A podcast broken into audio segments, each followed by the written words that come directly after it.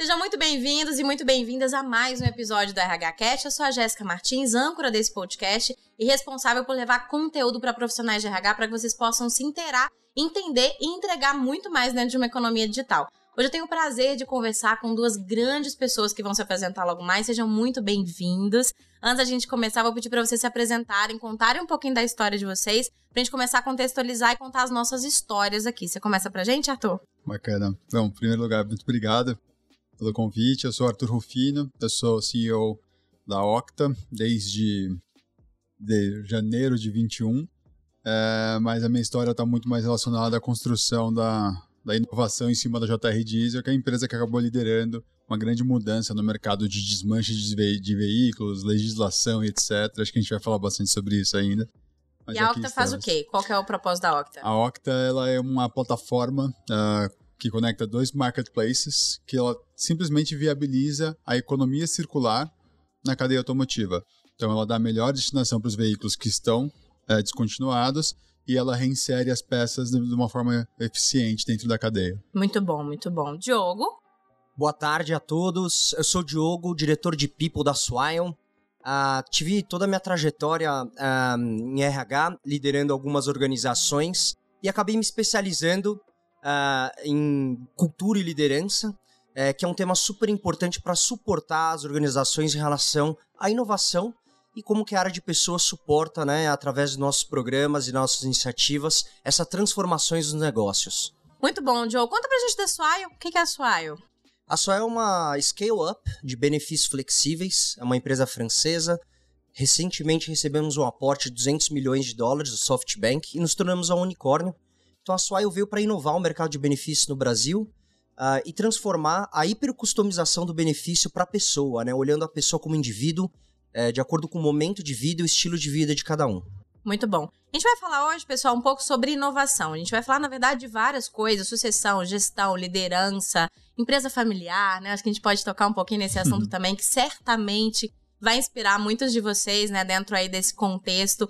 Mas a gente vai falar essencialmente ali sobre inovação. E aí, o cerne disso tudo é um pouco do seu livro, né, Arthur? Assim, queria que você contasse um pouquinho da sua jornada profissional, né? Como é que você chegou a esse livro, né? Por que, que você quis escrever sobre inovação para nos inspirar aí também? Ah, bacana.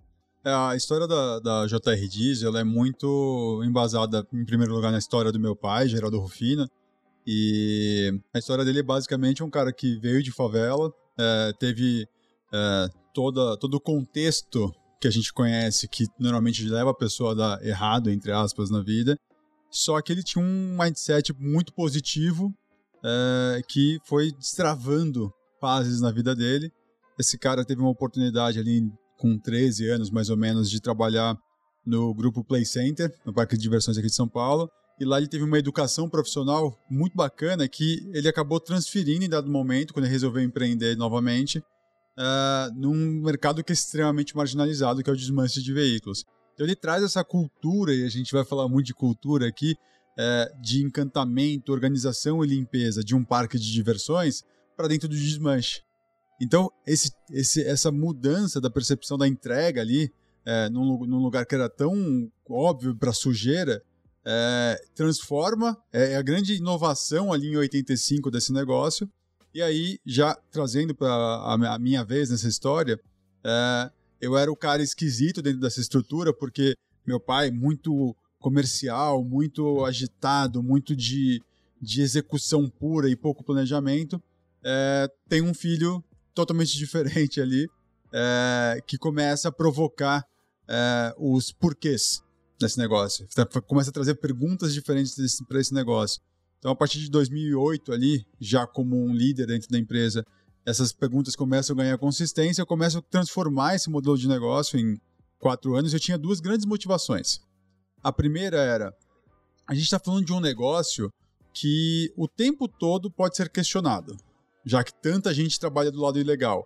E eu olhava, cadê a referência, né? Onde eu vou, onde eu vou embasar isso que eu estou falando? E eu olhei para o mercado do bingo. A gente não sabe se 100% dos. Não, 99% dos bingos eram ilegais ou se 1% era ilegal. Mas eu sei que todos foram proibidos por conta dos ilegais. E aí, olhando para isso, eu falei assim, eu preciso me proteger disso de alguma forma. Como? Não sei. Mas a gente colocou isso para dentro do mindset. E a outra ponta era a forma que a gente precisava lidar com fiscalização. Não é aquela fiscalização sanitária que chega no restaurante e fala assim: quero ver a sua cozinha. O cara chegava assim: você é bandido, você supostamente está preso, prove o contrário. E aí eu falei assim, cara, legal, meu pai tem todo o talento de comunicação para lidar com isso, eu não tenho. Se ele falar isso para mim, eu vou bater nele. Vai falar que eu sou bandido, vai dar errado. Então eu precisava que a empresa comunicasse de uma forma eficiente toda a transparência que ela deveria ter. Então, foi muito baseado nisso, eu causei uma transformação gigantesca lá nos processos da empresa. A gente sai de três semanas de desmontagem para duas horas e meia de um, de um caminhão. É, o processo de rastreabilidade das peças sai das oito principais, vai para 400 peças, que são todas o veículo. E aí, o que entregou-se no final não era só mais compatível com o mercado, mas quando a gente começou a comunicar, principalmente atra através de imprensa e etc., a, a receptividade tanto do consumidor quanto do mercado foi muito bacana. Então eu comecei a desenvolver projeto para Porto Seguro, para Mercedes-Benz, etc., que eram entes que queriam falar com o fim de vida do veículo, mas não tinham um interlocutor bacana. E aí, depois de tudo isso, a gente teve uh, um super movimento de M&A, uh, eh, tentaram o maior desmanche do mundo, né, uma empresa americana listada em bolsa, tentou comprar a gente, uh, a gente acabou negando por questões familiares, em seguida, de, depois de tudo isso, muito bonitinho, muito bem embasado, a, a, aquele medo da história do bingo se concretiza em março de 2013 e tentam proibir com a PL 380 em São Paulo, uh, porque 75% dos latrocínios no estado estavam relacionados a um roubo de um carro. É, vamos proibir o desmanche. E aí foi muito bacana porque em nove meses, tudo isso que eu tinha armado durante cinco anos, é, a gente conseguiu fazer como um, o, o, a vitrine que as pessoas precisavam para entender qual é o jeito certo de se fazer isso. Então a gente criou ali o desmanche ali e dali para frente uma história muito bacana de redução é, no primeiro ano de 26% de roubo de carros, 17% de latrocínio, no acumulado são 52% de redução. É, mas tudo isso para contar que é, foi ali que nasceu a palavra propósito, na minha cabeça. Não era o propósito da JR, apesar da JR ser o veículo para isso, era o propósito do Arthur. O Arthur percebeu que, através daquela atividade regulamentada e bem feita, a gente tinha o poder de acabar com o roubo de carros no Brasil. Ou torná-lo inútil. Você vai roubar, beleza, mas você não vai vender a peça, porque o mercado é muito mais eficiente do que você. Então foi aí que eu comecei a ser puxado é, para como dou escala para isso? Como que não fica só na mão da JR Diesel isso? E aí foi muito provocando como que eu crio os concorrentes da JR Diesel que nasceu a Octa. É uma empresa que vem para viabilizar a, uma boa metodologia para centros de desmontagem, para que eles ganhem essa musculatura, essa eficiência, ao mesmo tempo que ele tem acesso a veículos que hoje ele não tem, mas eu tenho por conta de tudo isso que eu acabei de contar, e que ele tenha melhores conexões com as empresas, que é o que eu sei fazer muito bem, e eles não conseguem hoje. Então a, a gente leva isso como tecnologia, como serviço, e a gente tem, uh, a gente está mirando um mercado que hoje com o ilegal é um mercado de 4 bilhões de reais no Brasil, mas ele deveria ser um mercado formal de 40 bilhões no Brasil. Então é literalmente construir o um mercado do zero, são 200 mil novas vagas de trabalho que precisam ser criadas. Então é uma, é uma revolução dentro da economia do veículo, mas também da economia circular. Por quê? Porque eu estou viabilizando a redução da idade média da frota, então a gente está falando de emissões nesse primeiro ponto, Uh, eu estou jogando isso em processos limpos e controlados. Então, cada veículo que eu desmonto são 3,6 toneladas de CO2 em saving. E depois eu ainda faço a sua frota circulante ser mais saudável. Então é muito bacana e a gente democratiza muito a manutenção para qualquer pessoa no Brasil. Tem muitas coisas na sua fala que eu quero comentar, principalmente a parte de, de propósito, quero uhum. explorar um pouquinho melhor mas o quanto que você conseguiu trazer aspectos de inovação para o ambiente que, além de muito tradicional, é uma empresa familiar uhum. e ainda num mercado que não recebia. É uma loucura, né? É. Com 10% disso eu já acho complicado, né? Com todo esse cenário se torna ainda mais inviável. Mas antes da gente falar disso, eu acho que talvez grande parte das pessoas que estão nos ouvindo não não não é um mercado muito paralelo, né? Eu fui conhecendo inclusive entrevistando uhum. você. Você descrever pra gente exatamente qual é o trabalho da JR, tá. da Octa, assim, para as pessoas entenderem o impacto disso na vida delas, Sim. pra gente falar de propósito correlacionando com isso. Sim. Imagina que você tem um carro, você é responsável pela manutenção de um carro numa empresa. é, seu carro quebra e ele tem 6 anos de idade. O que acontece é que economicamente não faz sentido nem para a montadora, nem para o distribuidor manter 100% das peças em estoque para te atender quando eventualmente der um problema. Então, esses caras mantêm em estoque a curva A de giro, né? É o que realmente vai sair. O resto, alguém vai ter essa peça e você que se vire para achar. Então, em mercados maduros como os Estados Unidos, Japão, você tem a atividade de desmanche de veículos como uma coisa complementar à peça nova. Eles, uma não vive sem a outra, as coisas elas são complementares mesmo. Então, uh, a grande questão é, no Brasil, você, o seu carro quebrou, você não achou na concessionária, você não achou no distribuidor, seu carro vai ficar parado. É ruim para a oficina, porque seu carro está no elevador, é ruim para você que você vai, não vai ter o seu ativo funcionando. E aí, o que, que o mecânico vira para você? Eu acho a peça. Entendi. Eu vou procurar no Mercado Livre uma usada. É, a grande questão é que o Mercado Livre não tem como propósito ou função conferir rastreabilidade de nada do que ele vende. Não, não tá no modelo de negócio dele aquilo. Então, hoje, ao comprar uma peça no Mercado Livre, sem que seja de um centro de desmontagem credenciado, você está comprando uma peça roubada. E você está fomentando o roubo de veículos. Isso é um fato.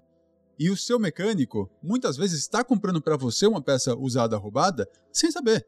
Porque há poucas ferramentas que te ajudem nisso e, vamos ser muito prático, a galera fala assim, cara, resolveu meu problema? Não quero nem saber de onde você tirou essa peça. Então, basicamente, uh, qual é a lógica de um desmanche legal? Você, Ilegal? Legal. Legal. Você compra um veículo em final de vida, e eu, vou, eu já explico o que é um veículo em final de vida. Você desmonta esse veículo, analisa a condição de cada uma das peças, entre A, B e C, de qualidade, que, o que é A e B, consumidor, o que é C, remanufatura e recondicionamento. Esse é o mercado. Esse é o mercado. Então, ou você vende para uma pessoa, ou você vende para uma empresa, ou você vende para quem arruma. Esse é o mercado. Qual que é o ilegal? Em vez de comprar o carro, você vai roubar. Ponto final. O mercado ilegal só existe com a colaboração da fiscalização corrupta. Outro fato. Não dá para funcionar sem a fiscalização corrupta. Então, uh, qual é a lógica que a Octa traz para você? Nós ajudamos os centros de desmontagem a não comprarem apenas de leilões de seguradora e Detran, que é a única fonte disponível para eles hoje. Isso dá aproximadamente 500 mil veículos por ano no Brasil, dessas duas fontes. Se você pegar qualquer número internacional de mercados consolidados de desmanche, 5% da frota anualmente deveria ser um veículo em final de vida. Isso no Brasil seriam 5 milhões de veículos. 10 vezes mais do que a gente faz hoje. É, que, que é um veículo em final de vida? São veículos batidos, veículos quebrados, veículos velhos ou veículos que perderam liquidez. Então, pode ser um veículo novo, alugado por uma prefeitura para serviço funerário. Ninguém vai comprar nunca um carro de serviço funerário para usar com a sua família ou para outro propósito. Isso é um veículo final de vida, apesar de ele ter três anos. Então tem várias condições que transformam um veículo em final de vida e o Brasil deveria estar gerando 5 milhões de veículos por ano. Isso daria 14 milhões de toneladas de CO2 evitadas anualmente se esses carros estivessem entrando num processo de desmontagem correto. Então, uma super oportunidade que a gente perde todos os anos. É a 16 maior atividade econômica dos Estados Unidos. O americano conta com isso loucamente. Uh, remanufatura no Brasil, que é um dos pedaços dessa história, é 27% da reposição de peças. No Brasil é 1%. Então, tem muita coisa para construir. A gente está falando literalmente de criar do zero um mercado que ajuda você a rodar com seu ve veículo mais ecológico por menos dinheiro e fazer ele voltar a circular, porque muitas vezes você não consegue. E você começa a fazer uma super cadeia funcionar. E o mais gostoso dessa história é que todo mundo ganha dinheiro e a gente tira bandido da rua sem dar tiro. Essa, essa é a equação que eu acho muito bacana disso. Que aí entra o propósito, né? Exato. Que a gente vai falar disso. Diogo, quando a gente conversou, eu lembro que você falou que você veio de empresas tradicionais também até chegar na Swile, né? Que eu acho que Sim. é um pouco da história também do que a gente vai contar do Arthur aqui, porque ele saiu de um ambiente totalmente. De um ambiente, não, né? De uma empresa dentro de, um, de uma estrutura tradicional para uma outra, para um outro propósito e ele contou aqui números e vai contar pra gente diferenças que ele sentiu dentro desse contexto, né? Com você foi parecido também, assim, sair desse mercado mais tradicional e entrar dentro da Swile com sangue inovador? Foi super parecido. é, tiveram algumas histórias interessantes, mesmo em empresas tradicionais, que eles buscavam a inovação, Uhum. mas ainda não estava no DNA e na cultura da empresa. Então, muitos rituais acabavam impedindo pessoas a terem um mindset inovador e a fazerem propostas diferentes do que elas queriam. Ideias, processos novos, sistemas. Por quê? Porque estão muito acostumados com o status quo já. Uhum. Hoje em dia, a gente já vê essas empresas, de fato, com uma aptidão maior, né? Grandes empresas no mercado tradicional querendo inovar. E muitas delas querendo uma cultura de uma empresa, de uma startup. Uhum. Muitas delas comprando, inclusive, startups, para ter no seu ecossistema um pouco desse DNA que transforma os negócios, né? Boa parte das empresas que surgiram, surgiram com um propósito, com um objetivo, e elas se migraram e se transformaram no modelo de negócio, né? Existem várias histórias no, no mercado. A Amazon, por exemplo, é um case super famoso de que o produto, o serviço da Amazon foi migrando. Quando a Amazon comprou a Whole Foods também, o pessoal falou: nossa, o que, que isso tem a ver com o ecossistema? E hoje a gente já vê, entende. Né? Existem várias divisões, como a AWS, que fala: poxa, o portfólio, o produto que a empresa nasceu hoje já faz uma coisa diferente. Uhum. Tudo isso porque as empresas é, fomentaram culturas inovadoras de RH. Né? Mindsets inovadores e pessoas inovadoras. Então tem tudo a ver. O que me trouxe hoje na Swile é fazer uma, um movimento desse no mercado que é um mercado de 150 bilhões de reais no Brasil, um mercado de benefícios. Existem grandes players e players tradicionais, e existem empresas como a Swile que estão inovando. Né? E no mercado onde as pessoas, nós, queremos coisas diferentes. Nós é, estamos uh, cansados vai, de produtos de prateleira. Né? Então, aquele RH que chega com aquele produto de prateleira, esse é o seu benefício, você não pode mudar ele, ele não é flexível, e você tem que tentar se adaptar a ele. Uhum. Mas é o contrário, né? Quando a gente fala dessas dores que o Arthur comentou aqui, é justamente o Arthur sentindo a dor do consumidor, a dor do mercado e adaptando o seu produto, seu serviço. E é isso que eu falo, né? A gente está olhando para a pessoa, para o indivíduo, não está olhando para a empresa como um cliente nosso.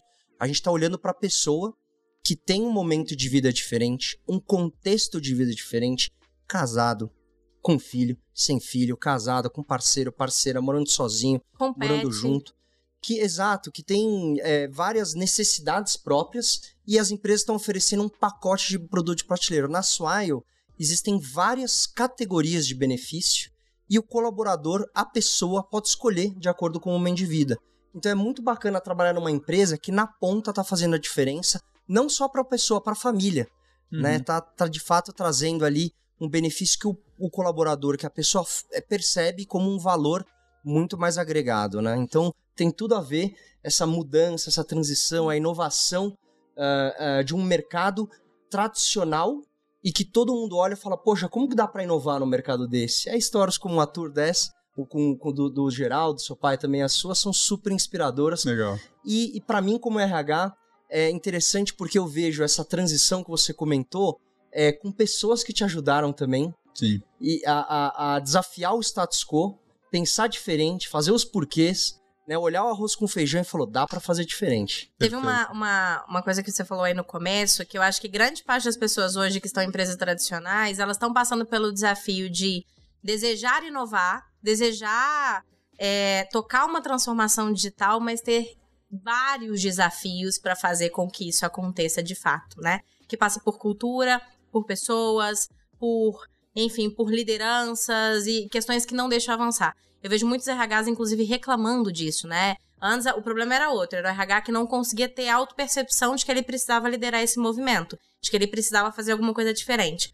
Aí ele entendeu que ele precisa e aí ele começou, então, a se desenvolver para conseguir ocupar essa cadeira. Quando ele começou a avançar, a empresa começou a travar, porque a liderança não está preparada para isso, porque a empresa não se movimenta para aquilo, porque a cultura não ajuda. E eu acho que provavelmente você viveu muito isso nesse processo de inovação. Sim. Imagino até que foi aí que entrou o desmanche criativo. Sim. Né? Então eu queria que você contasse, inspirasse aí é, a galera que está nos ouvindo o seguinte: o que, que você usou de recurso, de metodologia, de ferramenta para virar essa chave e trazer inovação para dentro da JR? Não, bacana. É, foi legal trazer a história, porque a gente começa a entender é, como a gente usa os recursos disponíveis de formas diferentes. É uma coisa que eu comento muito no livro, né, no Inovação para Não Inovadores. É, meu pai lá atrás, o que, que ele estava cruzando? Coisas totalmente malucas que era desmanche e encantamento. Então, é, a partir do momento que ele cruza essas coisas tão improváveis, nasce o que você pode chamar de criatividade, você pode chamar de inovação, mas é, é propor algo diferente para ter resultados diferentes em outras escalas, etc. Então, uh, a história do meu pai mostra isso.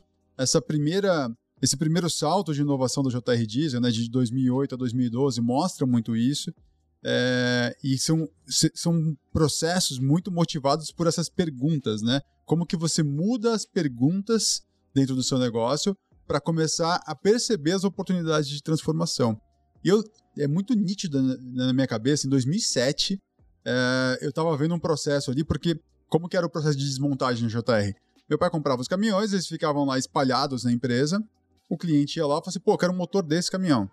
Aí ia lá a equipe, tirava o motor, etc. Era um processo lento. Super lento. É, mas beleza, era assim que funcionava em todos os desmanches, estava tudo certo. E aí um dia eu cheguei meu pai e falei, por que, que a gente não desmonta o caminhão quando ele chega e guarda no estoque? E aí tinha desafios de controle de estoque, tinha desafio, né, mas no final a resposta era o cliente gosta de ver a peça no caminhão. Beleza. Ou seja, só fazer um recorte, tá? Então você vem com uma solução, com algo diferente, com um pensamento diferente, e o que você chamou de desafio, eu não vou romantizar, eu vou chamar de obstáculos, tá? tá? Que a gente tem uma série de obstáculos no meio do caminho para fazer com que aquilo seja feito. Isso. Fecha aspas, né? Porque é bem importante, porque isso é uma é, um, é uma, uma, uma questão que acontece muito na vida do RH e que eu vivo escutando relatos de que, olha, eu gostaria de fazer assim, eu acho que deveria ser feito assim, mas tem uma série de obstáculos, desafios que eu não consigo passar por eles para enfrentar. Fecha aspas. Perfeito. E aí, perguntei para fulano, ciclano, as respostas eram as mesmas. O, o, o negócio era treinado para responder aquilo. É cultura, belo... é. cultura. Inclusive, eu perguntei pro cliente, você gosta? Não, eu gosto. E eu falei, pô, tem uma coisa errada. E aí o que estava errado não era a resposta, era a minha pergunta. E aí eu fui lá e mudei a pergunta. Eu falei pro cliente: e se a peça estivesse disponível assim que você chegasse na empresa? Pô, muito melhor, porque meu caminhão tá parado. E aí eu volto a circular mais rápido. Você é. mudou a, a. Você trouxe para ele uma outra alternativa. Ele nem conhecia Exato. essa solução e você trouxe para ele essa alternativa. Quando eu voltei com, com, com essa questão, eles entenderam, ok, mas o que, que, eu faço com isso? Né? O que, que, eu faço com esse negócio? Aí eu fui para fui atrás de números. Então foi muito um processo de é, mostrar que dentro da mesma área eu conseguiria fazer muito mais desmontagens se eu não tivesse um caminhão ocupando aquele espaço. Então chega, ele vira peça, vai para o estoque, cria esse controle, etc. Mas o principal, cliente A, B, C, 200 clientes, é, o que, que é mais importante para você? É preço, é prazo, é velocidade que chega aí? Todos. Velocidade. Por que, que você comprou uma peça usada? Porque tinha. Não é porque eu quero usada, não é porque eu quero economizar, é porque você tinha peça que a nova não tinha. Então eu falei, peraí, além de eu ter que ter a peça disponível imediatamente, pro cara, eu não preciso ficar dando desconto. Se eu tenho a peça para ele estar tá resolvido. E aí começou toda essa transformação. Então, você vai aprofundando coisas que pareciam óbvias. É era um negócio de 25 anos, quando eu comecei com essas perguntas. A gente transformou totalmente é, o negócio simplesmente tipo assim, em vez de desmontar depois, eu desmonto a hora que chega a mesma equipe passou a desmontar, sei lá, quatro, cinco vezes mais veículos mensalmente. Nosso faturamento cresceu, nossa margem cresceu e, principalmente, o cliente parou de pedir desconto e só queria saber de ter a nota dele emitida rapidamente para ele ir embora. Então, cara, é, é, eu, eu, dei escala para o negócio trocando perguntas. Era a mesma equipe. É, é então é muito isso que é, começa a provocar. Mas, voltando para a questão do desmanche criativo, é, são processos cíclicos e aí é porque, por que eu usei o nome desmanche criativo, né? Eu percebi que eu estava fazendo com a JR e outros negócios que eu, que eu mentorava o mesmo processo do caminhão. O caminhão bateu, foi para leilão. Você olha, Jéssica olha para ele e fala assim, cara, isso é assustador. Será, acho que alguém morreu aí dentro. Você fica meio chocado ali. Isso não deve valer nada.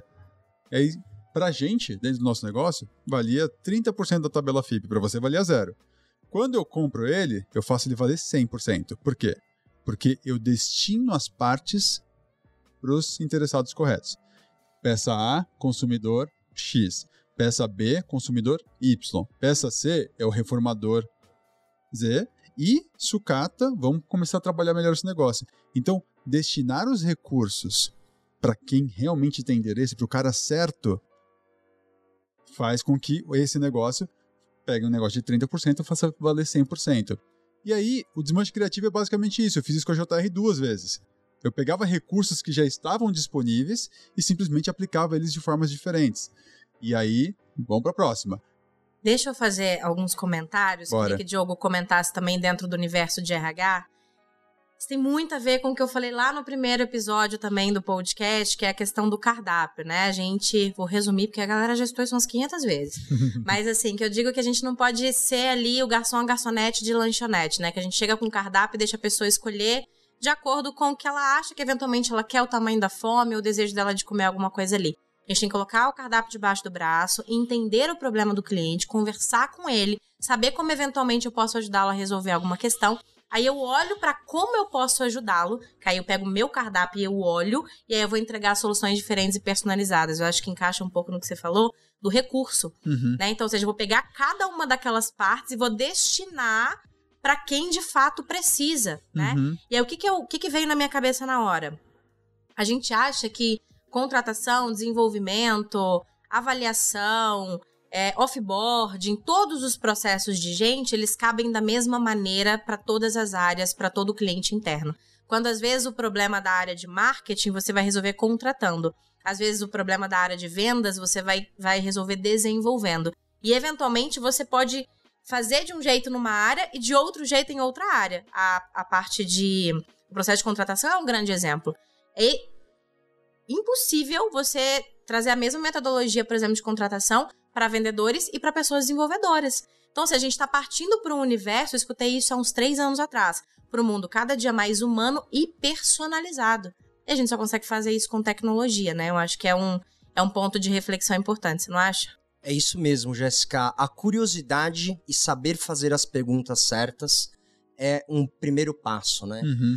A curiosidade de fato é entender a causa raiz, a necessidade do nosso cliente interno, a necessidade da empresa, a necessidade do gestor e fazer as perguntas certas, né? Entender o ângulo, como ele está enxergando o problema e muitas vezes trazer um ângulo diferente, né?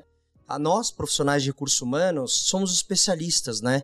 Então, tem um- uma historinha rápida que eu vou contar, é quando você vai no médico e você fala assim, doutor ou doutora, estou com uma dor de cabeça, me dá um analgésico, por favor.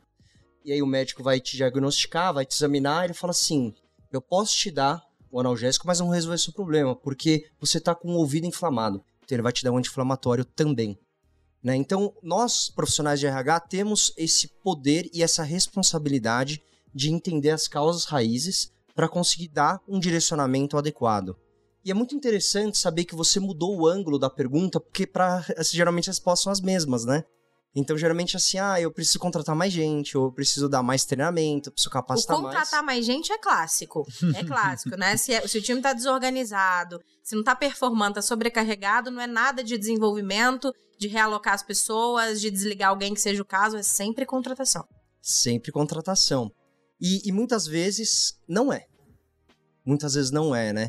É, mudando um pouco o ângulo das perguntas, né? A gente começa a, a perceber que a causa raiz muitas vezes está numa ineficiência de um processo, né? Muitas vezes está num, numa capacitação de onboarding, de dar uma aceleração num processo de onboarding de um colaborador para que ele consiga performar mais. Muitas vezes a gente percebe que está na falta de autonomia.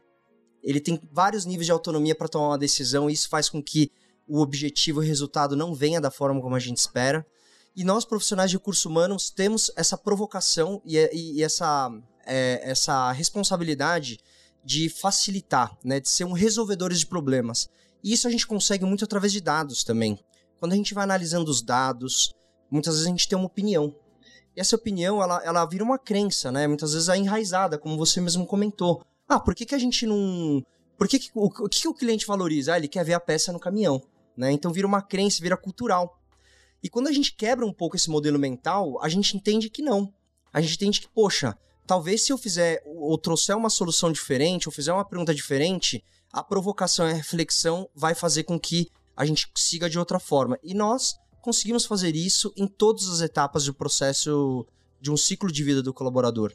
Então, o RH, sim, tem uma função essencial e fundamental nessa transformação. E aí, quando a gente fala de RHs, por exemplo, que tem muita dificuldade em se verem como estratégicos, né?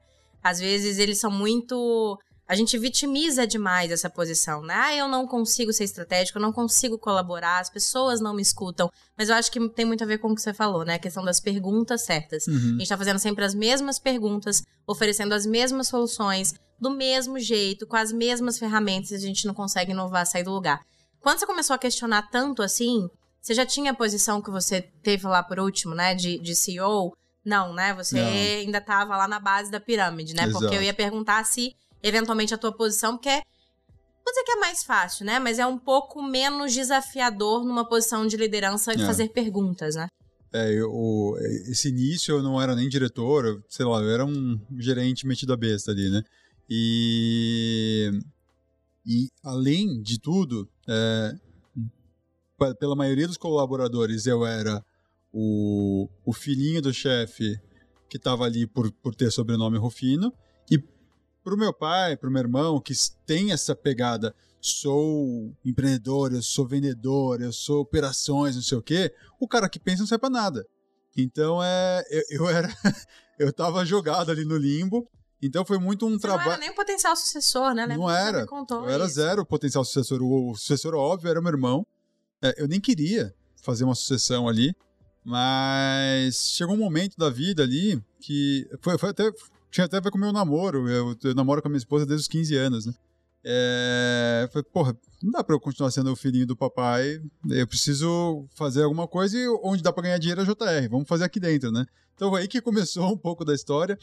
Mas no final, é, eu comecei a, a ver os primeiros efeitos dessas provocações e aí vai estimulando, né? E aí você vai querendo já bater o pé na porta, e aí você fica arrogante. Tem um ponto super importante, eu me, eu me tornei muito arrogante e isso criou uma, uma, uma defesa tanto do, dos colaboradores quanto do meu pai. Então eu comecei a ser muito repelido das coisas e justa, justamente porque eu não, a meu comportamento estava inadequado é, você vai se sentindo muito poderoso, você vai se sentindo muito inteligente. Então, acho que é um mal do inovador é, essa prepotência, né? Você acha que você é muito malandro ali, que você vai resolver todos os problemas da empresa, que todo mundo é burro. Todo mundo é burro. O que, porque... que é que ninguém fez o que eu tô fazendo aqui? Exato, é tão simples. Né? Exato. Né? E, a, e a gente, é, no final, é, quem tem essa posição né, de provocar o status quo, é, tem que ter é, uma coisa que para mim é essencial é respeito ao legado. Você está trabalhando sobre uma base que alguém construiu. Você está você tá provocando é, novas posições ou novos usos para recursos que não são seus, não, ou não foram criados por você.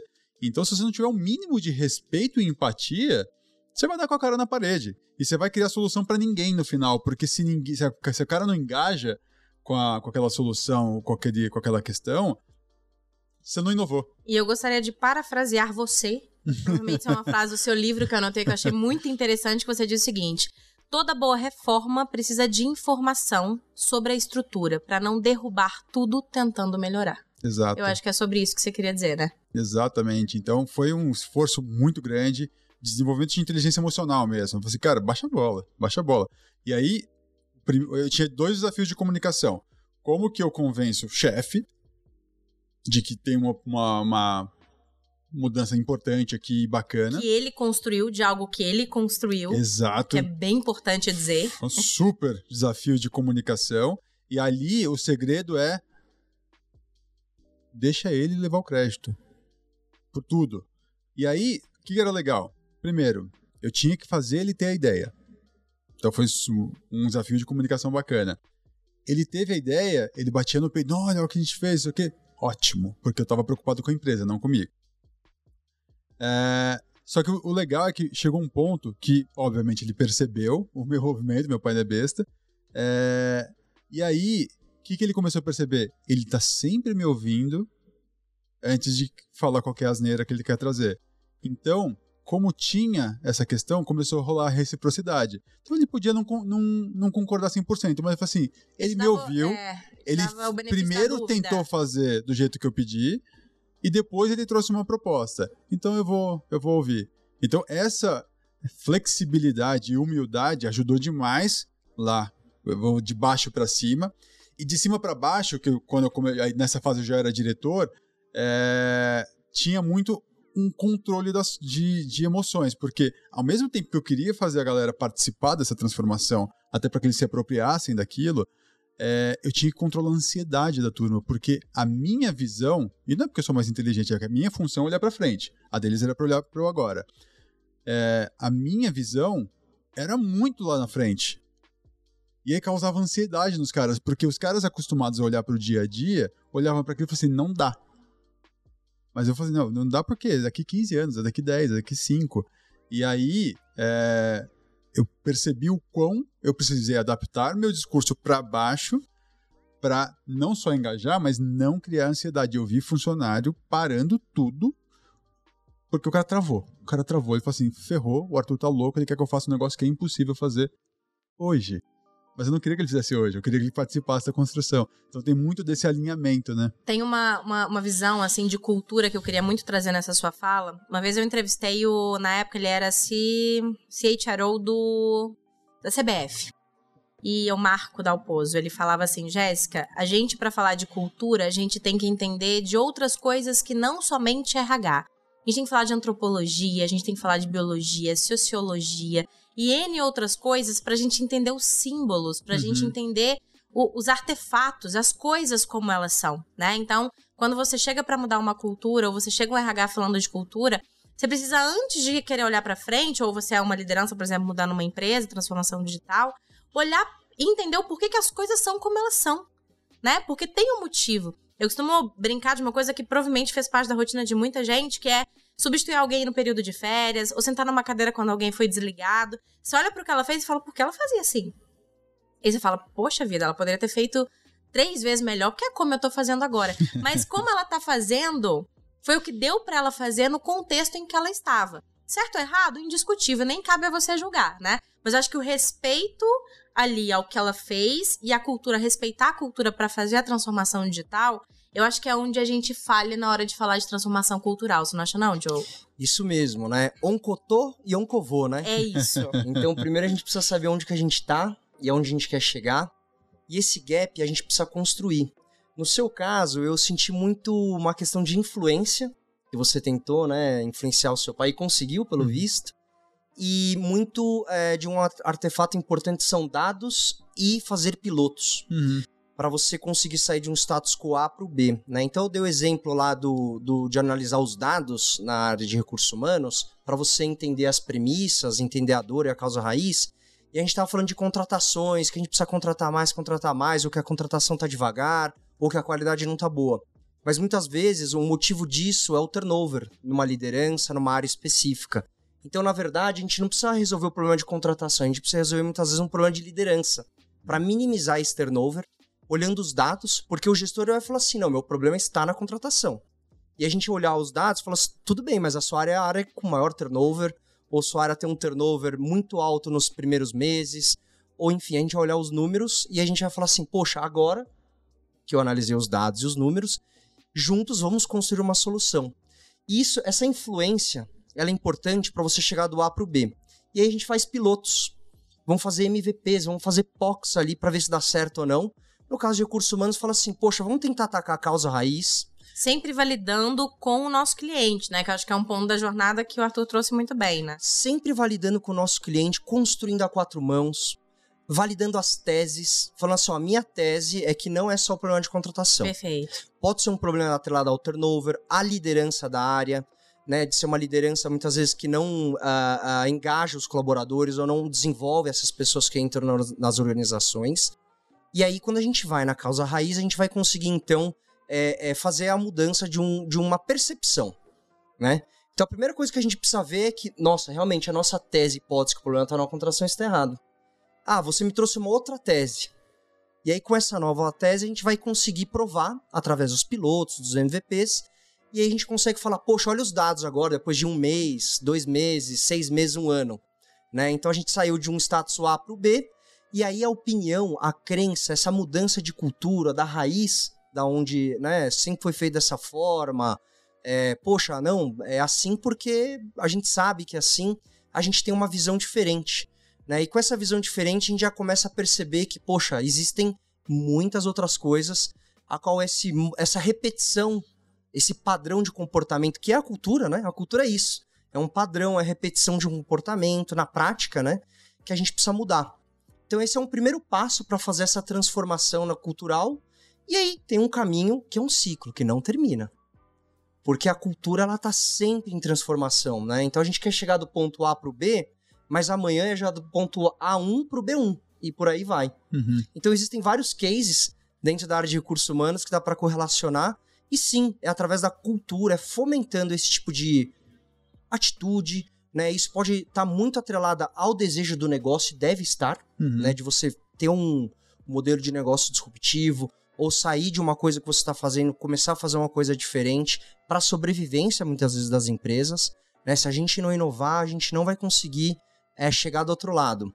Principalmente num momento hoje em dia é, que existem muitas inovações acontecendo, muitas fusões, aquisições, e a gente tem que olhar de fato o ecossistema né, que a gente está inserido. Dentro do mundo, do mundo de people, é um desafio de RH, um desafio maior ainda, porque a gente quer contratar pessoas com essa cabeça, mas essas informações, esses dados não estão no currículo. Muito bom, muito bom. Eu te interrompi em alguma história que você tava, provavelmente, mas você lembra? Você concluiu o desmanche criativo? É, vamos. é, Vamos tentar vo- voltando voltar pra ele nessa? ali, é, você tem essa questão, né? A, a gente. É, testa, te- eu gostei do que você trouxe, porque assim, a gente separa os recursos, né? Então, para que, pra quem serve esse recurso? Será que essa xícara ela serve com o propósito de ser um, um casco de tartaruga? Eu tô viajando aqui, mas é, se virar, talvez ele funcione, blá blá. Então tem muita questão dos testes, mas eu gosto muito de falar de, quando a gente fala de MVP, eu falo de pequenos testes. São testes que você pode fazer todos os dias, a custo muito baixo ou nenhum custo. Eu gosto muito de provocar, às vezes, cenários de estresse. É, você tem uma área de atendimento com 60 pessoas. Como é que testa um cenário de estresse? Dá folga para 20 durante uma semana. Você vai ter um excelente cenário de estresse para entender como é que funciona a sua operação se tiver uma super demanda. E o que acontece se tiver uma hipodemanda? Então você tem o tempo todo a oportunidade de testar cenários para começar a ter material, né, mate- informação para começar a pensar o, o que, que dá para fazer de diferente com o seu negócio. Mas, basicamente, é, tentando fazer uma trilha rápida do que, é o desmanche criativo, dado momento, o JR Diesel virou um case que criou a lei do desmanche, etc, blá, blá, blá, assim, legal, estou inovador. Eu não sou, porque alguém vai começar a copiar isso a partir de hoje, até porque isso está escrito na lei, a metodologia está escrita na lei. O que, que eu preciso fazer para estar de novo um passo à frente? E aí, eu, de novo, né, voltando, eu desmanchei caminhão, desmanchei a empresa uma vez, vou desmanchar a empresa de novo. E aí, quais são os novos recursos do JR, né? Ou quais são os recursos atualizados? Tava lá, JR não depende de leilão. JR sabe ir a mercado, falar com frotas e comprar os veículos diretamente. Ponto número um. De onde eu descobri isso? Viajei. Fui, conheci nos Estados Unidos, conheci no Japão, entendi esses caras lá fora. Qual era o segundo recurso? Minha metodologia. Eu era muito bom em fazer desmontagem. Pô, extremamente eficiente, baixo custo, grande volume, é, sistema de rastreabilidade, afins. Puta, dá pra fazer franquia com isso? Tenta aqui, não sei o que, blá blá blá. Testes. Muitos testes. Terceiro recurso grande. Nós somos reconhecidos como uma empresa com, na qual você pode confiar com peças usadas, seja na qualidade, seja na rastreabilidade. Dá para emprestar essa credibilidade? A gente começou a testar, vender peças de caras que eu conseguia certificar a origem também. Funcionou, mas não me deu dinheiro. Mas beleza, tudo isso trazia pequenas lições. A partir de 2018 eu comecei a olhar e falei assim, cara, se eu digitalizar esses ativos, esses recursos, isso aqui dá uma startupzinha. E aí eu comecei a perceber que toda a oportunidade que eu estava querendo gerar para o mercado, eu fundei a associação, a Dera, eu, cara, eu fiz o diacho aqui para conseguir fazer o mercado nos acompanhar. Porque não adiantava a JR ser líder. A JR precisava puxar a galera junto. E a JR não ia fazer isso, porque a JR é, era vista como um troço intangível. Pô, eles são grandes, eles só fazem isso porque eles são ricos, etc. A galera esquece que ele também foi pequeno. Então é. Como que eu podia fazer isso? Então vamos desmanchar o conceito do cara. O cara acha que a metodologia é besteira, que ele vai gastar dinheiro, ele vai pagar imposto, etc. O que ele quer? Ele quer comprar bem e vender bem. Então vamos lançar esses dois produtos. Eu te dou um canal que acessa as frotas que eu negociei para você antes e você simplesmente compra com a melhor experiência de usuário possível. Tem uma comissão aqui. E eu tenho um canal de distribuição das peças que te conecta direto com a frota. Você não precisa nem discutir, não precisa negociar preço, etc. O cara simplesmente clica e compra com você. Pô, legal, eu vou ganhar mais dinheiro. Tá bom, mas você precisa seguir metodologia. E eu dei de graça o método. Então, um dos testes é: e se eu der tudo que eu construí de graça pro cara? Sistema, etc, blá blá. Porto, você gastou um monte de milhão, não sei o que, blá blá. Não é isso que o cara tá vendo valor, então por que, que eu vou vender para ele? Você eu ficar tenho... insistindo naquela solução, Exato. Né? E aí que nasceu a Octa. A Octa nasceu de um teste de doar tudo que a gente sabia, literalmente de graça. Que é fomentar a musculatura do nosso concorrente, deixar o nosso concorrente forte. Então, você precisa sair muito do óbvio, porque a última coisa que normalmente uma pessoa vai pensar é como que eu deixo meu concorrente mais forte amanhã. Não vai pensar nisso, não é o Isso óbvio, é uma coisa né? que não acontece da noite pro dia também, né, Arthur? Não Acho que Isso é. é importante dizer, assim, que essa série de movimentos que você fez, né, demandou muito esforço, muita disciplina, muito estudo, muito benchmark e muitos anos para isso de fato se concretizar, né? Porque a gente tem essa ansiedade de fazer acontecer muito rapidamente, né? E às vezes a gente se frustra muito com os desafios no meio do caminho, mas não é bem por aí, né? Acho muito importante reforçar que são ciclos. Você pode ser ágil nos seus ciclos, mas são ciclos. A JR teve ciclo 2008-10, 10-12, 12-14, é, e mesmo sendo vários ciclos, a gente está falando de dois anos, não estou falando de dois meses. É, mas o que é rápido, o que é constante, É é teste. O tempo todo, teste, teste, teste, teste. Esse tem todo dia. Esse você pode ser ansioso. Qual que é o próximo? Qual que é o próximo? Mas respeita o ciclo, respeita o tempo das coisas, respeita o legado. Eu gosto muito de falar disso. É, respeita as pessoas. É, poxa, a sucessão sobre meu pai foi um desafio homérico. Por quê? Legal, já estava provado que tudo que eu tinha construído dava escala, dava consistência, dava grana, etc. A empresa não é minha, é dele. Para ele, nada desses números faz sentido. Eu construí esse troço, é meu. Então, como, é, como assim você quer, agora você quer fazer alguma coisa?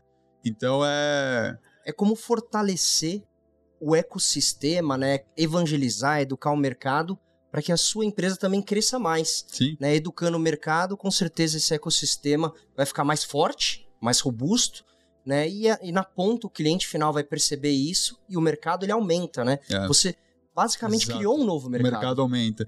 E tem uma provocação muito bacana, que acho que pra- conectando com, com o RH aqui, que é muito do. ah, as pessoas falam muito, né, que empresas são feitas de pessoas, etc, blá blá blá.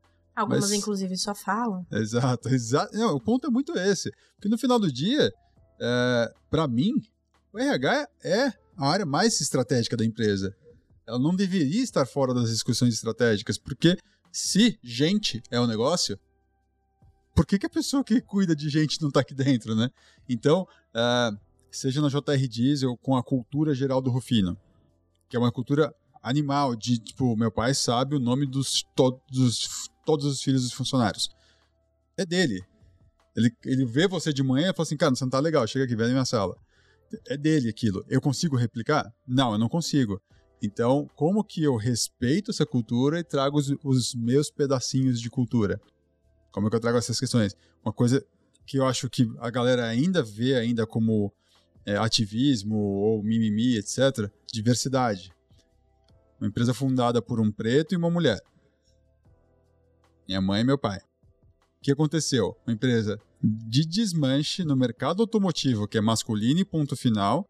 Você vai lá hoje, a gente tem 65% de pretos e pardos, a gente tem 48% de mulheres e 90% dos líderes são mulheres. Excelente. Caramba! Por quê? Porque a empresa nasceu de uma mulher e de um negro. E aí, por que, que a única empresa extremamente inovadora do mercado é justamente essa? Porque tem um monte de mente que não é a óbvia ali dentro. Não é a galera do mercado automotivo óbvia que tá ali dentro. Então a gente não é mais inteligente. A gente sabe usar melhor os recursos que nós temos em casa. É muito isso. Muito bom. Queria tocar em dois assuntos, dois últimos assuntos aqui, pra gente caminhar pro final, que é o propósito. Então eu vou dar uma voltadinha lá, né? Vou voltar lá no começo. E a questão do, do processo sucessório, né? A questão do propósito, né? Assim, quando você descobriu que você realmente queria fazer aquilo amarrado ao propósito da JR, você tinha quantos anos? Eu tinha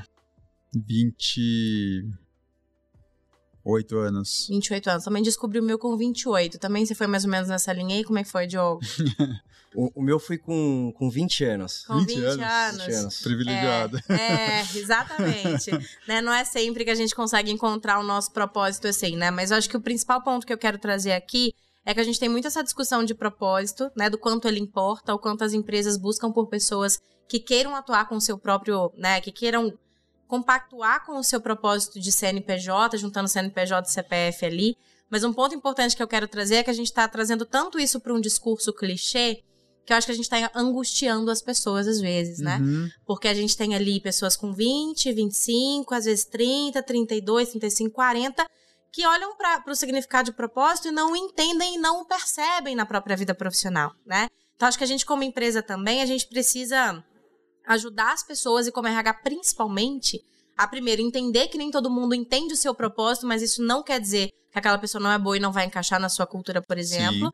E ao mesmo tempo ajudar as pessoas a brilharem os olhos. Que você só conseguiu brilhar os seus olhos quando você estava imerso dentro Uhum. daquele contexto, né? Exato. Exatamente isso.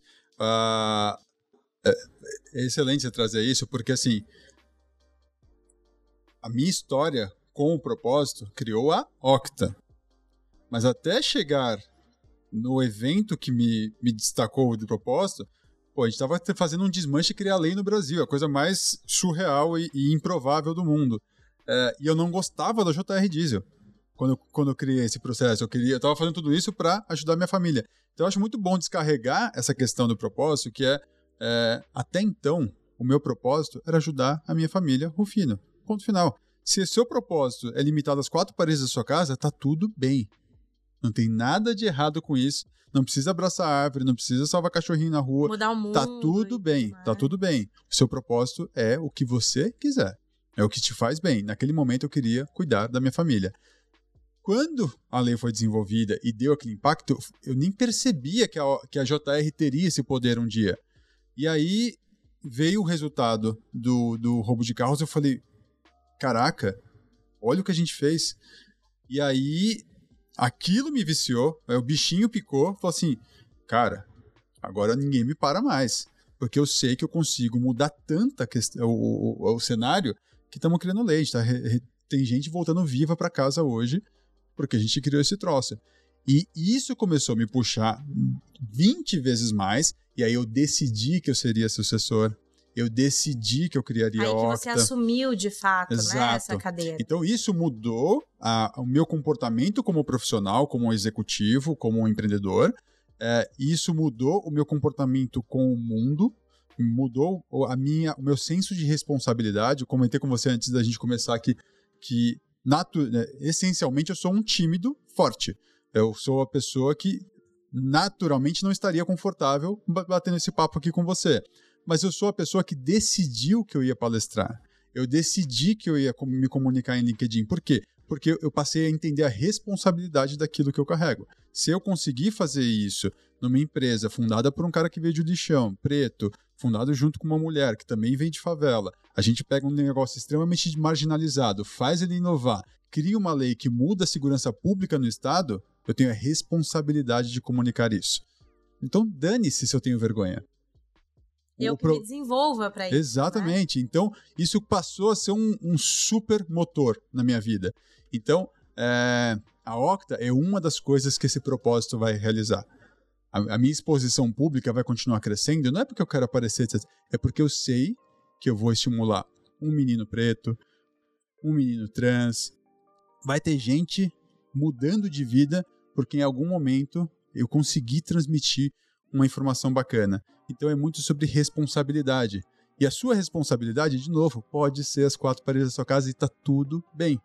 Se você tiver o privilégio que nós três temos aqui de já ter encontrado algo que extrapola as quatro paredes, ótimo, mas tá tudo bem.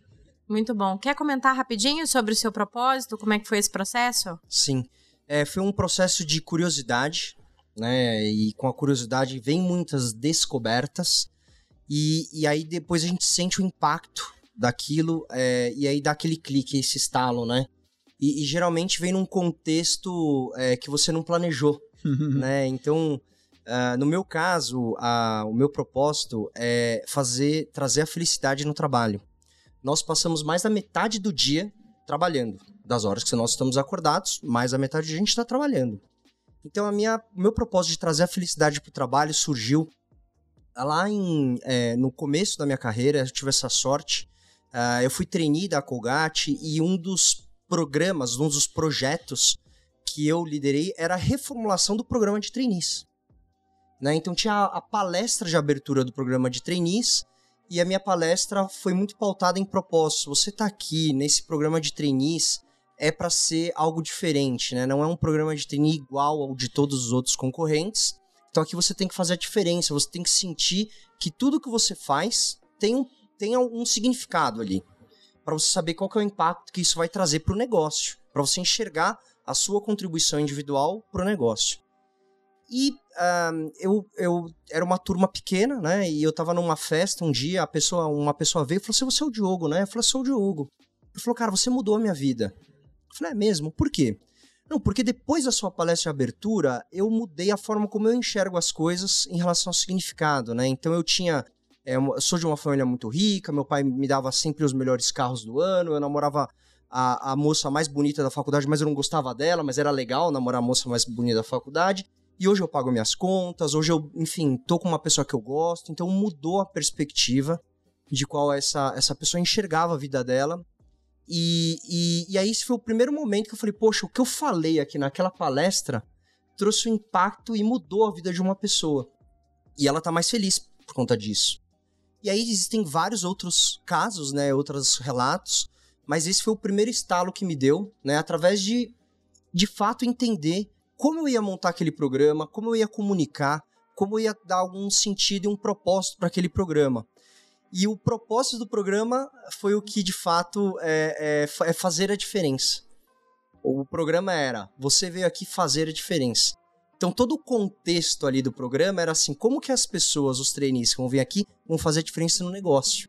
Né? Então por isso que eu comentei que não era um programa de treino normal e tudo mais, é, e muito bacana saber das histórias que impactam vidas e transformam vidas, porque acho que nós, profissionais de RH, temos esse, é, esse poder de fazer isso com múltiplas, é, é, é, de uma forma muito escalável, né? Através das redes sociais, através das empresas que nós trabalhamos, fomentando rituais né, de reconhecimento. Né? Então, quando você vê pessoas inovando, pessoas com o mesmo propósito, objetivo da empresa, é, é, rituais de reconhecimento. Né? Imagino que durante a sua trajetória também, Arthur, você é, é, deve ter trabalhado com muita gente que também te desafiou, te impulsionou, que, que aderiu à sua visão de, de fazer as coisas diferentes. E eu imagino que você é, reconheceu muito elas e que você fomentou isso na empresa que você está hoje, na Octa, e nas empresas que você trabalhou. Né? Então, criar esses rituais é fundamental para você garantir que você consiga despertar isso em mais vidas isso vire uma corrente, isso vire algo escalável, né? E aí você consiga traduzir isso não só no produto que a sua empresa faz, que é o caso da Swile, que a gente traduz esse, esse propósito que é da missão da empresa para as pessoas, que é construir um ambiente de trabalho, um mundo de trabalho de preenchimento, de felicidade no trabalho, através do nosso produto, do nosso serviço, né? Então, como que você faz isso impactar no ecossistema, até mesmo dos concorrentes, no uhum. mercado que você cria, uhum. Exato. os fornecedores, olhando toda a cadeia. É, e, e, é muito bacana é, você fazer isso primeiro bem dentro de casa. Para isso ser genuíno.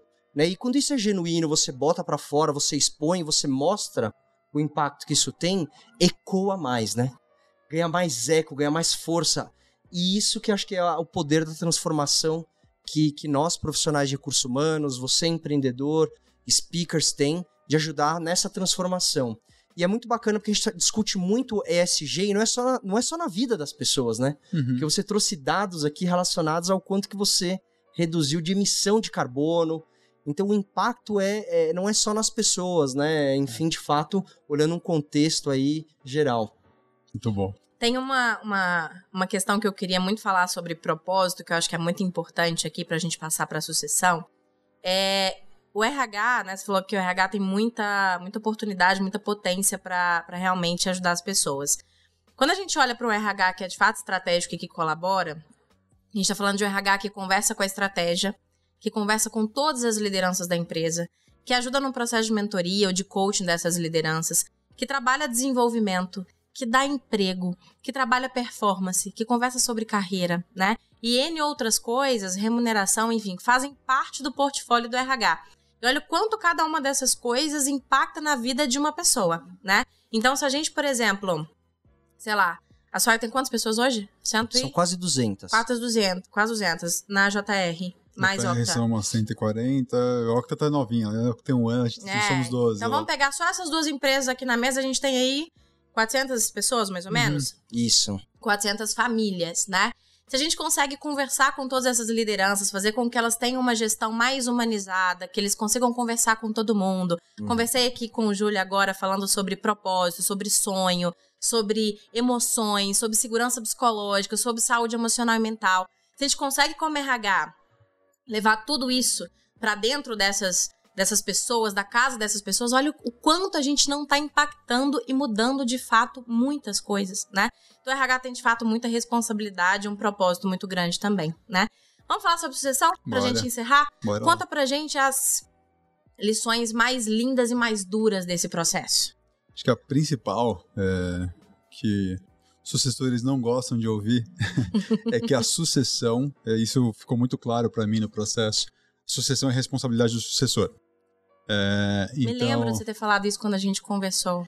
porque a gente a gente tem uma tendência natural, tipo, ah, meu pai ou minha mãe, meu tio estão dificultando a minha sucessão.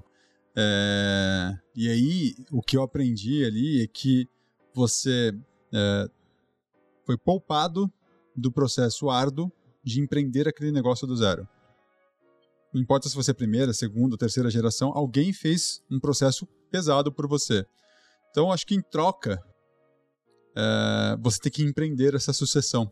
Você tem que pegar ah, todas essas dificuldades, esses desafios, esses obstáculos é, que são impostos por pais, mães e afins, é, e, e- fazer o trabalho psicológico muito forte, né? Você precisa desenvolver uma inteligência emocional fora da curva, porque é isso, é a leitura do que, que seu pai está entendendo daquela situação. O que, que a sua mãe está entendendo daquela situação. É, como que é o jeito mais sutil para que aquela pessoa compre essa ideia que você quer trazer.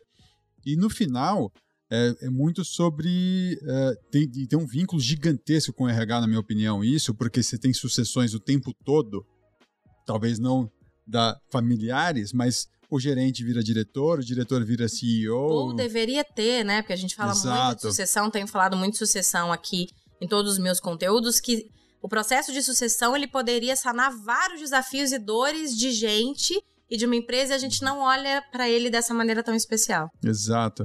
Então, é, o que ficou muito claro é que eu tinha que me preocupar ali com o bem-estar do pós-liderança do meu pai, que era a pessoa que mais sofreria com aquela história ali.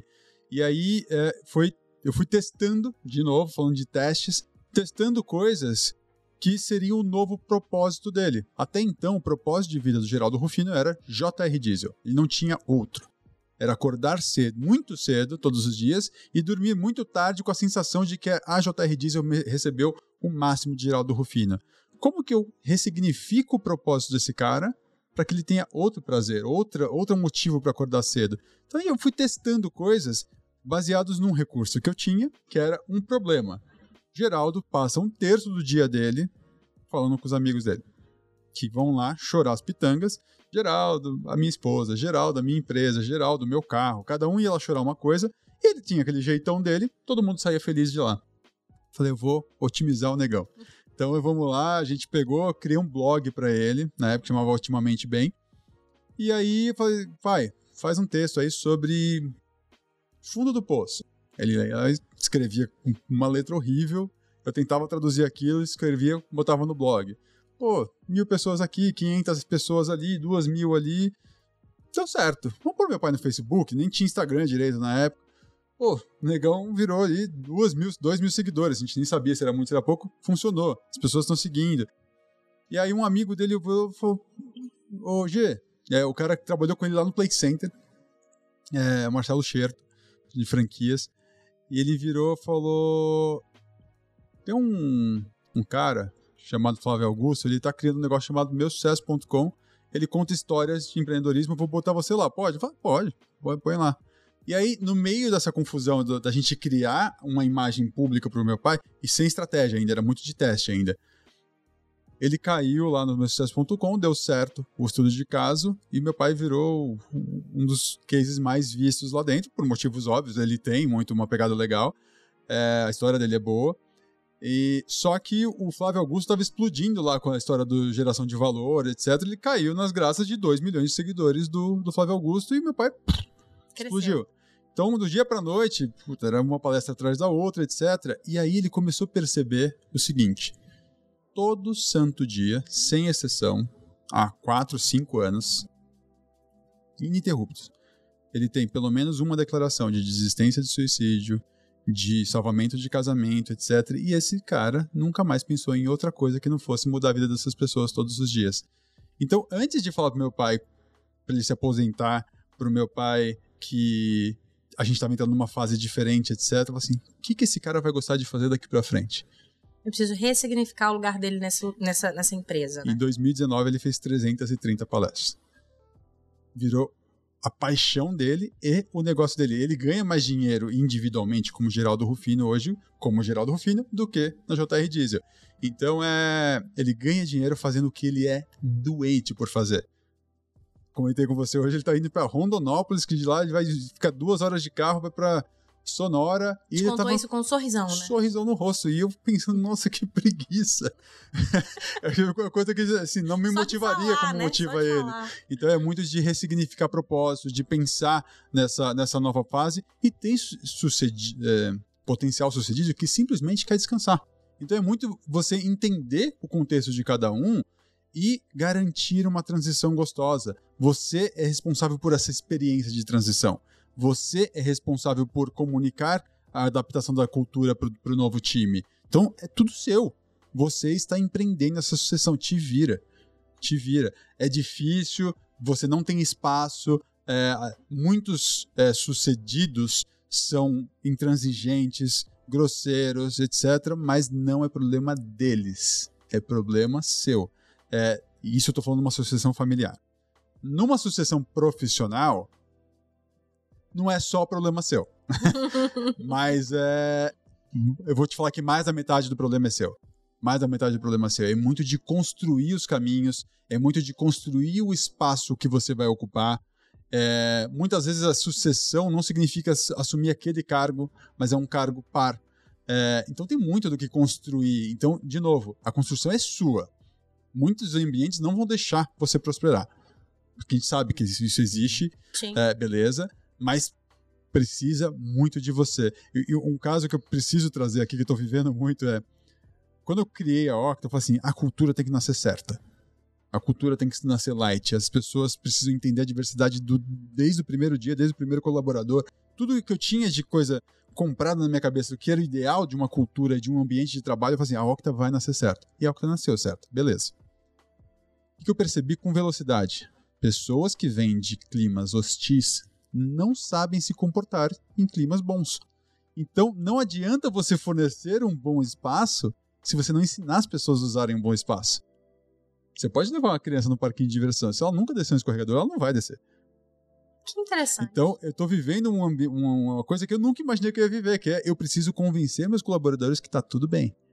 Que não tem aquela pressão, que ninguém vai, vai xingar eles, vai ser hostil. É, que eu, eu, eu tenho uma, uma head que eu precisei convencê-la durante dois meses, porque eu, eu, decidi que seria ela a contratada. ela não vinha, porque eu falei assim, eu vou engravidar. Eu falei, mas eu não te perguntei se você vai engravidar. E ela não se convencia de que estava tudo bem ela vir e engravidar. Eu falei, se eu quero contratar uma mulher, como é que eu posso imaginar que ela não vai engravidar um dia? É, é, faz parte da sua fisiologia ser mãe. Você pode decidir fazer ou não. E aí, até hoje, ela, não, eu vou adiar um pouquinho, você vai adiar, não. Eu comecei a pressionar ela para fazer o filho. Eu falei assim, você tá num ambiente que é ok para isso. Então é muito interessante. Vai e volta, né? Fica tranquilo. Galera, é, dá ambiente bom, mas ensina a galera a usar, porque a gente tá vindo de uma época que, que não é normal. Muito bom. Arthur, um prazer gigante te ouvir, né? Diogo, também muito obrigada pela sua participação, pelo tempo de vocês, pelo conteúdo, né? Pela disponibilidade. Obrigada de verdade.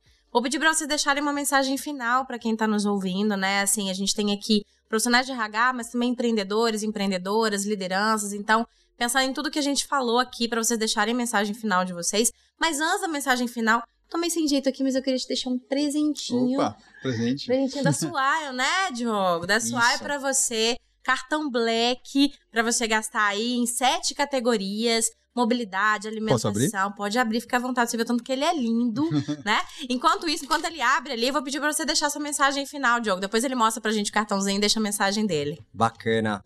Bom, eu tenho duas mensagens, um pro empreendedor, né, pro, pro, pra pessoa de negócio que tá assistindo a gente, é, que dê esse espaço e abra esse canal com a pessoa de RH do seu time, ou contrate ela se você não tem. Ela vai fazer muita diferença em todos os aspectos né? E tudo que a gente discutiu aqui, acho que é insumo, né, para você utilizar na sua empresa, no seu case, na sua liderança, e tem resultados super positivos, tá? E a segunda mensagem é para o time de, de, de, RH, né?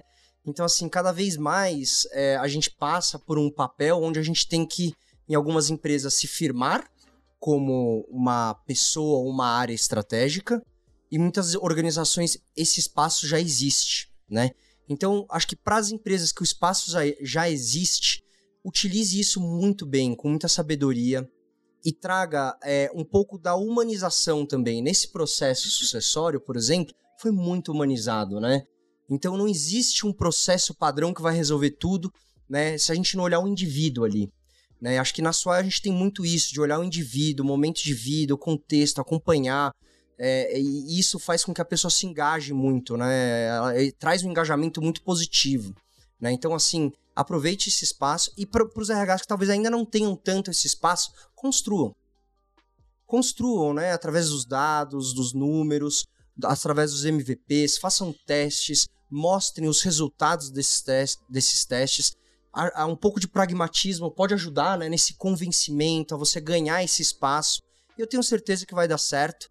Acho que existem vários canais onde a gente consegue é, perceber isso. É muito bacana aqui no RHCast saber que é mais um canal onde nós, profissionais de cursos humanos, podemos aprender. Eu vim aqui aprendi bastante com, com o Arthur, com a história dele, então muito obrigado. Bom, eu queria também dar meus 20 centavos de contribuição para poder complementar um pouco disso aí que você trouxe. Que o RH ele precisa sim se posicionar, né? Ele precisa sim ter essa relevância e tudo mais. Tem, tem empresas que proporcionam esse espaço, tem empresas que não proporcionam, mas eu queria falar exatamente sobre isso, assim, né? Não necessariamente você vai estar num ambiente que vai te dar todas as oportunidades realmente de, de mostrar o seu potencial. Entenda que existem outros lugares que podem te proporcionar esse lugar, né? Não fica também dando murro em ponta de faca, querendo ali, né, ficar naquela empresa, mudar aquela cultura, fazer de tudo para aquilo mudar às vezes não é ali que é o seu lugar, né? Existem muitas empresas que já querem um RH que é de fato estratégico, que está preparado para fazer e acontecer. Então coloca a sua malinha debaixo do braço e vai buscar outra oportunidade, que a gente não está no trabalho para sofrer, né, Diogo? Você falou aí de felicidade no trabalho. Não estamos no trabalho para sofrer. Então existe um limite até para o seu esforço como RH dentro da sua empresa. Então entenda que tem lugares saudáveis para você conseguir o seu é, desempenhar o seu trabalho também, né? Gostou do seu presente? Adorei. Quer saber, eu posso pagar o café e o Uber daqui? Hoje eu vou pagar pra você, mas na hora do Uber você pode pagar, não tem problema não. Ótimo, muito bom. Deixa sua mensagem final pra gente. Bom, é, acho que muito importante para tangibilizar, né? Às vezes olha para uma história de um cara que sai de lixão e cria uma inovação desse tamanho, parece que é muito um ente diferenciado, né? E eu acho que muito do que eu trago no livro, no Inovação para Não Inovadores, é de que é, é o de novo, o uso correto de coisas que já estão em casa, já estão ao seu alcance, né? Então, no, na sua profissão, como RH, etc., cabe toda essa inovação, cabe toda essa provocação. É, dá para você revolucionar não só o seu, mas talvez outros RHs, através de coisas que você vai testar e provocar é, no ambiente o tempo todo. Mas a grande questão é, você tem o direito, e muitas vezes, dependendo do seu contexto, o dever de provocar tudo isso, é, não só por sua carreira, mas pelas pessoas que você está ali representando. Você, de novo, é o, é o representante do, de todos os recursos humanos presentes naquela empresa. Então você tem uma responsabilidade é, com, para com essas pessoas. Você vai provocar uma inovação é, nascida dentro do seu departamento que vai não só trazer resultado para a empresa, mas vai dar essa questão da felicidade, essa questão da, da prosperidade para cada um dos indivíduos que estão ali. E você acaba refletindo isso para fora. Você tem a família dessa pessoa, etc. Eu acho que é, é uma das profissões mais atreladas a um propósito óbvio. Que você mexe na vida de pessoas o tempo todo. Então, de novo, é, tem muita inovação para provocar. É cíclico, não tem é, linha de chegada à inovação. É, e olhe para essas histórias, para minha, Jéssica, todo mundo aqui é, tem uma coisa super bacana para trazer, mas é, cada um está no seu contexto. Cada um teve o seu desafio, os seus obstáculos, etc. É ler, ler essas coisas para dentro do seu contexto, adaptar para o seu contexto e fazer a sua trilha. Provavelmente você é mais capacitada, mais capacitado do que nós aqui para fazer dentro do seu ambiente. Eu não estou aí para tentar resolver isso aí, então você é que vai ter essa responsabilidade essa tração para fazer o troço acontecer. É então, o que eu então, sempre falo. A gente está aqui inspirando cada um de vocês a fazer, adaptar para o próprio contexto, né? Não quer dizer que são melhores práticas. Não tem ninguém especial aqui. Não tem ninguém especial aqui. Eu acho que é muito esse contexto. No uhum. LinkedIn, como é que você está? Quem quiser se conectar e falar contigo? Arthur Rufino com TH, simplesinho. Perfeito, Diogo. Diogo Oishi, O-I-S-H-I. Boa, tá aqui também embaixo, o nomezinho dele vai ficar fácil. Novamente, muito obrigada pela Prazer. participação de vocês. Pessoal, obrigada e até semana que vem. Tchau, tchau.